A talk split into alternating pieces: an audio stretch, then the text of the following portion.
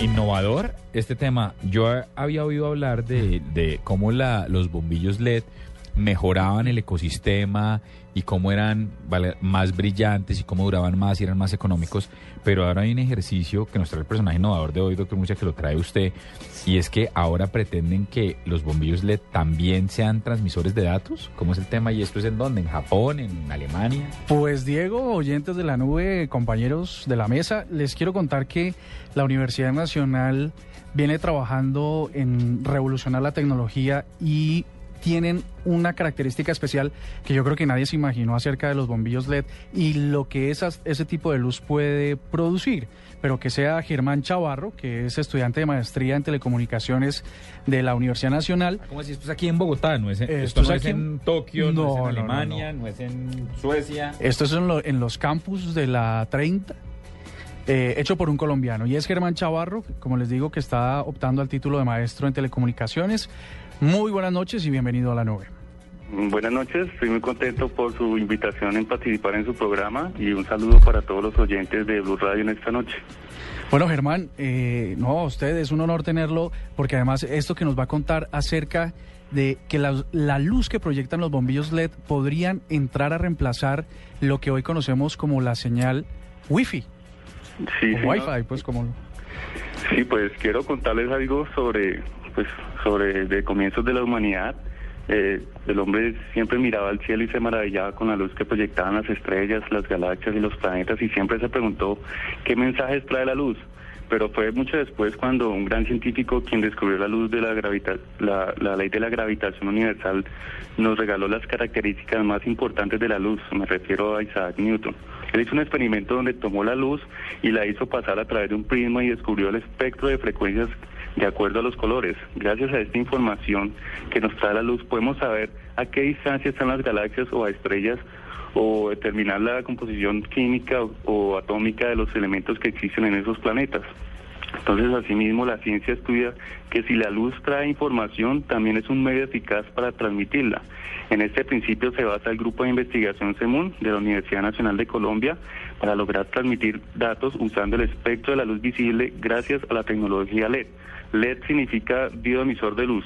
Entonces, aprovechando las características favorables de los LED, que son pues bajo consumo de energía, inmunidad a la interferencia electromagnética, tamaño reducido, bajo costo y la larga vida útil, también es capaz de ser modulado directamente a eh, millones de ciclos por segundo. Entonces, esa característica eh, es muy adecuada para las comunicaciones en la luz visible, es decir, utilizando el espectro que podemos percibir por, por los ojos, la luz que podemos percibir, ya que esos cambios sutiles de intensidad en la luz nos es, es, o sea, no permisibles por la visión humana, es posible ser interpretados por una codificación binaria que puede ser recibida por un dispositivo llamado fotodetector.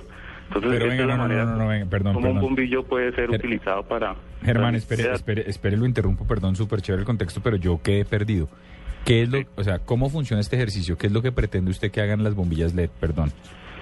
Bueno, en realidad las bombillas LED son, son apenas un, un instrumento dentro de un bloque que se constituye en la comunicación a través de la luz visible.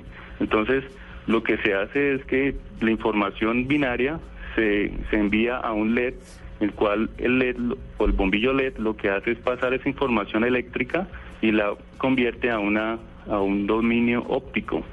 Entonces, con esos cambios sutiles de, luz es percibida y, y se conforma eh, toda la, la información eh, transmitida y se pasa nuevamente al dominio eléctrico. Es por esa manera que se pueden transmitir datos usando la luz que muchas veces nosotros pensamos que pues, la luz cómo puede ser útil para eso. Entonces, en este es un ejemplo de, de, comunicaciones y lo podemos implementar en nuestros hogares, reemplazando o siendo una tecnología alternativa de, las, de la tecnología de por Wi-Fi. Voy a, voy a tratar de, de graficar para Dummies esto que nos acaba de decir Germán. Sí. Antiguamente, para conectar un aparato a Internet, un computador a Internet, conectamos un cable del computador a una línea telefónica. Después nos inventamos, eh, se inventaron una conexión inalámbrica a través de eh, las señales de Wi-Fi, Bluetooth y todo ese tipo de cosas. Sí. Ahora lo que hacemos es que la luz que, se que proyecta un bombillo LED puede transmitir datos de forma invisible, imperceptible a los humanos, ser recibida por un receptor, valga la redundancia, y reinterpretada como datos para que sirva para esa transmisión de información. Eso, exactamente. Bueno. ¿Se imagina el gallazo? Sería una locura. Pero Germán, ¿esto es más un gallo para empresas o esto es un gallo eh, asequible para las personas de una casa normal? Porque es que tanta tecnología eh, puede llegar a costar bastante o, o en qué ahorraríamos comprando este tipo de, de tecnología. Bueno, eh, como, como han escuchado, pues eh, la tecnología de Wi-Fi pues, se ha vuelto muy popular y utiliza la radiofrecuencia para emitir el, eh, toda la información en el espacio.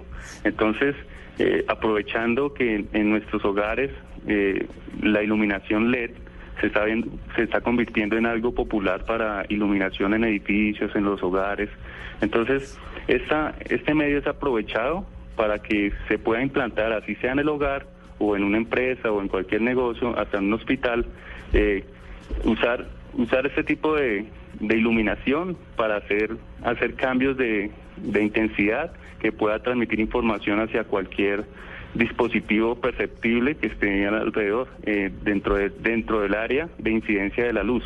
O sea que, o sea que si por ejemplo yo tengo un bombillo LED que ustedes desarrollan así con, como lo están haciendo, con una potencia gigante y puedo extender ese rayo de luz desde Bogotá hasta Washington, ¿podría transmitir datos de esa forma?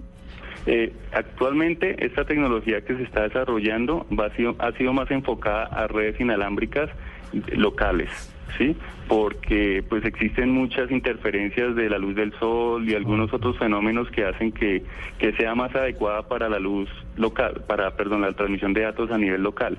Sin embargo, pues también se están haciendo desarrollos a nivel científico de utilizar esta tecnología también en áreas fuera de, pues, fuera eh, externas, no solamente en oficinas, sino también usando pues la iluminación de los semáforos y la iluminación de las lámparas que iluminan las calles, todo eso está tendiendo a que sea utilizable para poder utilizar esta tecnología de LED, de transmisión de datos. Germán, ¿y se puede tener una, un dato de la velocidad aproximada de envío de datos por ahí? Sí, actualmente, eh, pues esta, las velocidades que están alcanzando las redes inalámbricas ópticas eh, están superando las redes de, cable.